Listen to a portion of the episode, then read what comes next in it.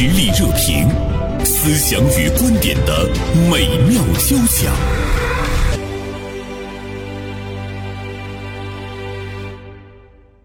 有一个什么样的原因会促使你去生孩子？那么今现在的这个九零后，他不生孩子会有一些什么样的原因？刚才我们三个人达成了一个共识，我们觉得可能会是一个一个观念的一个问题啊。包括现在的九零后，他会比较理性，觉得现在年轻人他的那种自主意识，跟我们相比来讲，他有一种觉醒，他会考虑到我自身到这个世界上来，我的生活到底应该是什么样的。嗯，我是不是就是一定要结婚，一定要生孩子，一定是要在这种不断的那个付出中来完成我的生命的历程？我能不能很好的来享受我的生命？反正是在我那个年代吧，我们可能会觉得生孩子是理所应当的一件事情。所以今天的年轻人，他开始更多的去考虑到自己的一种生活品质的时候，在某种方面来讲，也是一个进步。所以今天他们怎么样去选择他们的生活，是他们的一个自由。自我意识觉醒，就是自我意识。我们小时候，我觉得我没有自我意识，都是父母说干什么，老师说干什么，别人干什么我就跟着干，根本就没有非常清晰的自我认知。然后我想要干什么，我没有这个概念。所以当有一天别人问你说你你要好好爱你自己的时候，对很多人来讲特别震惊，也有一些人会泪流满面，就觉得天哪。从来没有爱过我自己。其实这这句话是非常非常重要的，就是你但凡你观察所有就是日子过得特别安宁平稳的那些人，那个人他一定是非常爱自己的那种人。爱自己不是说我往我自己弄什么金银首饰，穿什么了不起的东西，他那个是一个。很高的一种境界，他是那个心灵上的那种那种爱，对，对，他不是说你表面上看起来，哎呀，这个人真对自己真好呀，隔三差五的出去玩啊，隔三差五的什么游山逛水，隔三差五的吃好吃的，这都不是，他就是一个。心灵宁静的那种那种东西，就是其实这里面他自然萌发的那种那种爱。其实他又回到了一个幸福的感觉，就是一个人怎么样是真正幸福的？是你内心很愉悦，你很自洽，你自己和自己待在一起很舒服，而且无论面临着什么样的状态的时候，你都可以不去那么的去苛责自己。那么一个人，你你怎么对自己，其实你就怎么对别人。所以。呃，像刚才春燕说的，说一个真正爱自己的人，其实我们会看到，他会活得很滋润。那种滋润，其实也是周围的环境，它也会让你活得很滋润。那那彼此是相应的嘛？你对周围什么样的状态，周围会给你回应到是一个什么样的状态？对啊，所以他这个就是一个一个觉醒。对他就是比较静，他不会受外界的干扰。就是我们为什么没有自我意识？就是我们基本上都跟着人家走了。根本就没有反观我自己真正要的是什么东西，这个境界其实比较高的，就是有的时候可能只可意会不可言传。所以有的时候我们在想说，今天的年轻人他的那种自我意识觉醒，更加关注自己的感受的时候，他的确是也存在着一个，就是他们还没有想好。对呀，我要一个孩子，是他究竟我能不能承担得起？比如说，我们我记得有一段时间，我们一直在说，哎呀，这个生娃娃的问题不是你自己的问题啊，它是一个社会责任啊，等等各个方面。但是我觉得把这个大帽子强加在他们身上，似乎有一些苛责啊。他生孩子的这个行为，承担了家族的这个延续，当然他也也也为社会做了贡献，但是那是另外的。绝对你不能说一个人我生孩子我是为了承担社会责任。对对对现在年轻人吧有好多，其实他表达这种意愿，他带有点小叛逆的。对，其实我不是我不想生孩子，我就是还没想好我是否要现在生。然后又是家里又是社会，非要让我现在生，好吧，我就不生了，爱咋咋地。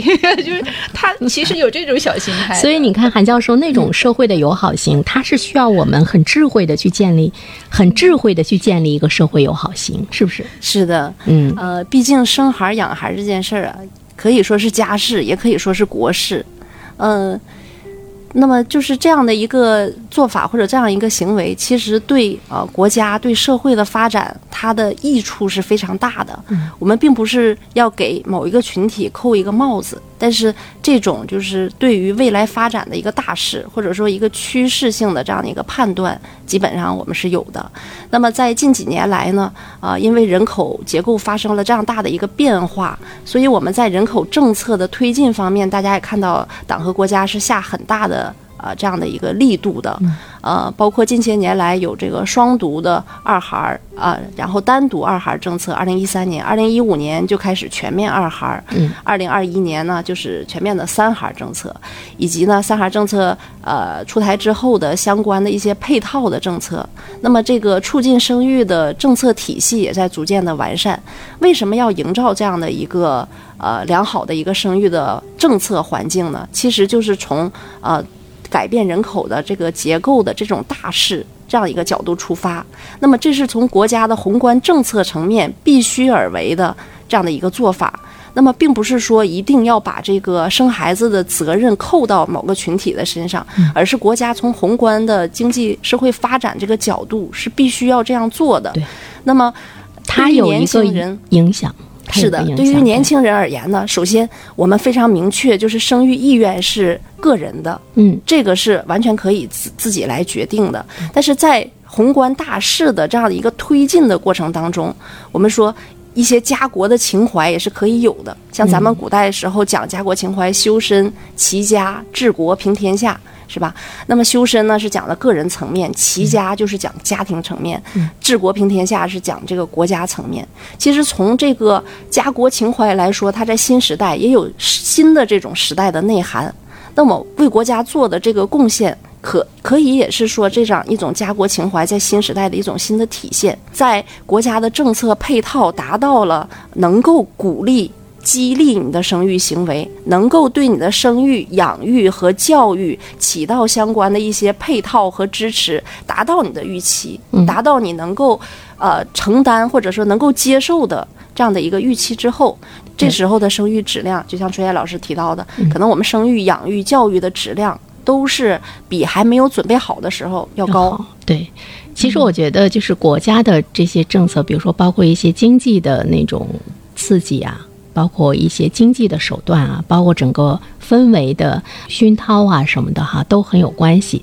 我今天查了一下，我看到说，在二零二二年联合国发布的世界人口的展望报告中，全球出生率最低的十大国家竟然没有日本，这个也让大家非常的惊奇。我们都知道日本的那个低出生率也是耳熟能详的哈，说你看现在哎。竟然没有日本，第一个是韩国啊，中国现在呢是排到的是第五名，这个现象是不是也是在说明说，一个国家的出生率它不会是永远是最低最低最低的，它肯定会有一个变化。变化你看日本它出现了变化，这个是不是也给了我们一些启示？就是国家的这个力量在其中还是有作用啊。那么日本呢？我们都了解到，它近些年来人口老龄化的程度是非常严峻的，同时也伴随着这个少子化的趋势。所以呢，日本的很多的政策的导向都是从这个呃，对积极应对人口老龄化和呃对婴幼儿的这种。呃，从托育开始啊，零到三岁作为一个重点的一个群体，协助帮助家庭进行托育教育开始，进行一个全方位的政策的一个覆盖。我记得是零到三岁是叫做呃托育这个幼儿园，那么三到五岁这是幼稚园，这些体系都是非常完备的。啊，对这个母亲，对这个年轻的母亲而言，她的孩子的这种抚育的压力是变小的。嗯，那么在这种程度下，就是个服务比较相对比较完善的一个程度下，政策以及相。呃，一些真正的真金白银的育儿补贴到位的这样的一个呃综合力量的促进之下，嗯，日本的生育率也是有所这个改变的，嗯，至少它下降的那个程度在减缓哈。对，所以在这儿特别想问一下春燕，我看春燕春燕现在是在计划生二胎，就是从春燕的期待来讲，嗯。除你对你自身的期待，我要保持一个好的心情，我自己有好的营养状况，我要生出一个健康的宝宝。你对社会有没有期待？没有。我觉得生孩子是我的事儿，我觉得我能养他，我就生他。我我觉得，嗯，社会，嗯，他的那个给予不是我决定我生不生他的一个原因，嗯，是是我自己的承受能力。你我我养活不了他，那我肯定是不能生他的。那我要生他了，我肯定就是在各方面我都会给他创造一个条件。其实我觉得，对于一个人的成长来说，物质方面的条件都是次要的，就最重要的还是你，呃，你给他创造的这种，呃，安宁的心灵生活条件、成长条件。剩下的我觉得不重要，那都是外在的。你非要让他上那个就是高档幼儿园吗？你非要让他上什么什么什么什么那个那种学校吗？不是的。那不上这些地方，他这个孩子就不能成才吗？也不是的。嗯嗯，这个问题呢，我是这样理解的。呃，像比如我们从社会保障这个维度，呃。理解哈，现在我们的这个能够享受产假，包括享受一些育儿的补贴的，一般都是我们有用工单位的在职的女性。那么我们这个呃，当今我们社会有很多这个全职的妈妈。他没有工作，或者是有一些是这种非呃非正式的工作，就灵活就业的这样的一些妈妈。那么对于他们而言，这个产假呀，这个育儿补贴现在还是不存在的、不现实的。那么对于他们的这种呃育儿的一些帮助，包括育儿的补贴津贴，如果能够给付到位的话，是不是对他们在养育孩子这样的一个付出上面压力减轻不少呢？所以，我感觉这样的一个政策啊，包括国家政策层面，包括社会的支持层面配套，还是比较必要的。可能对于呃相对而言，我们有工作的这样的一些母亲而言，这个是锦上添花。但是，各对另外一部分、大部分的这样的没有工作或者说灵活就业的女性，这是雪中送炭的事儿。那么，国家从大的。这样的一个格局来推进这样的一个补贴呀，包括补贴，包括这样的一个经济的经济上面的一个支持，服务上面的一个支呃这样的一个支援，那么它的意义相对大，我觉得很重要，还是很大的。对，受众我觉得特别重要，而且就是像春燕那种，嗯。你需要有比较强大的一个内心的支持啊。再一方面的话呢，就是经济实力真的是一定是很相当，它不是像我们说的那么那么简单。比如说，呃，你你第一个孩子，你真的也是把他送到了一个普通的高中去读书吗？可能也没有。你也是要想，我想把他送到一个特别好的一个学校去读书，在你力所能及的状态之中。在和别的孩子竞争的过程中，你能不能保持到能够保持你的那种独立？啊，但当然，我我从春燕的身上我看到了一种勇敢。他觉得，那我我能养活他，能养活成什么样子？你看，在我们过去，我们的父母或者是更老一辈的人家，他们在生孩子的时候就是这样的，就是我有一口饭吃，有他的一口饭吃，我只要能能让他活着就行，对吧？那么我供他读书，我能供到你到什么时候就供到你。什么时候，甚至于大家会觉得儿孙自有儿孙福，那个时候他是完全秉承着一种一种很自然的一个状态。但是我觉得在今天，好像这个社会，它不是那个样子的，它也发生了一个进阶也好，或者是一个变化也好。为什么我们在教育方面那么焦虑？那不都是因为相互的那样一个影响吗？嗯，我有一个朋友哈，他是呃九二年出生的。嗯，他已经有了两个孩子，两个女儿。他跟我说：“他说，袁生姐，我要再生两个，他要生四个孩子。但是他们家里是很有钱的，他能生四个孩子的勇气，是跟他不用去考虑到养娃的那个负担有着非常紧密的关系。”对，就是我说的那个葛剑雄教授，他那个《中国人口发展史》那个书中，其实他也讲到这个问题，就是人口发展它也有阶级性的，这个它确实是。你跟这个经济基础太有关系了，你你自己都吃不上饭，你怎么能给孩子饭吃呢？是，对。但是我有钱的话，那我当然我可以，我生十个也无所谓啊，我能养得了他呀。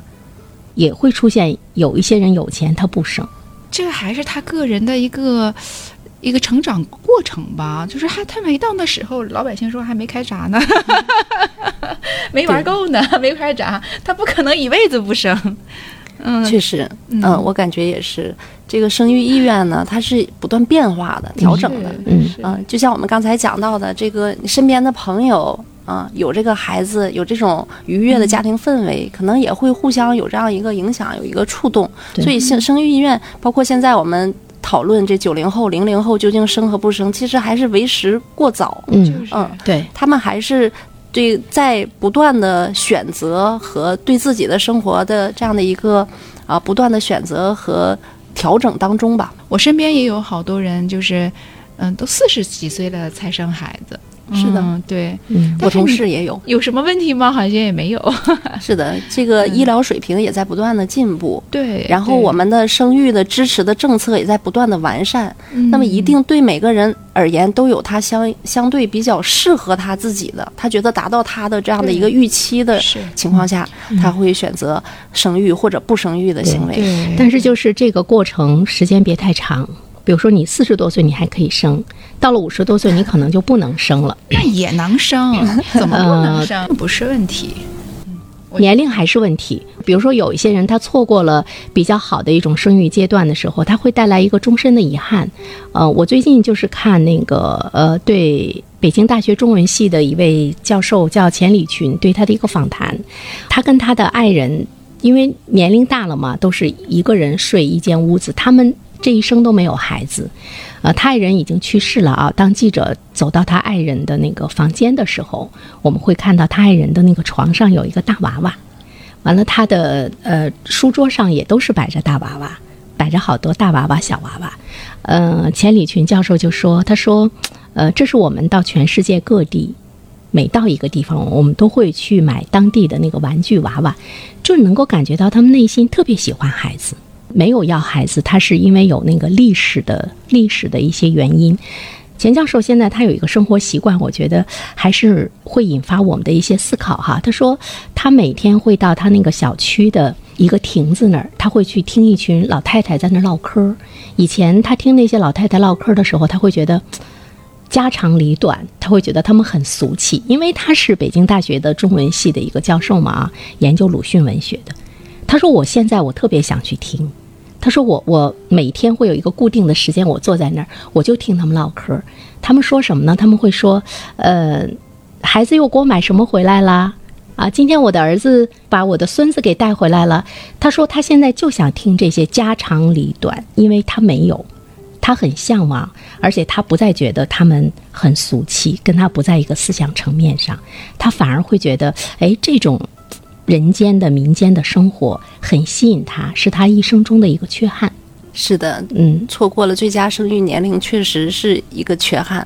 那对于国家而言呢，这个政策啊，政策的出台调整，它也是有这个窗口期的。如果在这个窗口期当中没有啊进行到这个政策很好的这样的一个实施啊啊，那么今后再调整人口结构的时候，也会可能会有一些这样。一些问题存在，嗯所以现在我们看，从国家这个层面啊，包括党的二十大对于啊这个人口的政策的，包括对于降低生育、养育、教育成本的这样的一些呃政策在出台啊，也在相应的进行完善。嗯所以这些带给我们的都是一些利好的消息对。总体来说，还是鼓励年轻人啊这个生育的。嗯那么包括在呃去年前年，那么呃教育出台了双减，那么我们可能感觉这个教育的双减和生育有什么直接的联系吗？其实我我倒是认为它也是对于我们这个生育、养育、教育这个很好的一个支持的政策。成本，对对嗯孩子们的课业负担、校外的学习班的这个负担减轻之后，那么也是一定程度上减轻了家长的这样的一些、呃经济的负担呀、压力呀，都会减轻。所以大家看到这个政策，它是方方面面互相支持的，形成的是一个综合性的体系。归根结底，为了我们国家的这个人口的结构，为了我们经济社会的发展，那么鼓励生育还是我特别倡导的。包括我在 我的课堂上、课堂外也会啊。把这样的一个观念、观点来进行一个介绍。我觉得做父亲、做母亲，你有母爱、有父爱，它是你的那个天性中的。嗯，这样我们节目结束的时间呃就到了，一人说一句结束语吧。嗯，春燕，我想说的就是想生就生。那么我还是回到节目的最初啊，就提倡营造一个生育友好型的社会。母爱和父爱是我们的天性，呃，我希望我们在这一生中，你不要让它无处着落。好，再次感谢二位做客我们的直播间，谢谢，嗯，再见。听众朋友，本期节目就到这里了。喜欢的话，别忘了点击订阅按钮，每期更新不错过。谢谢。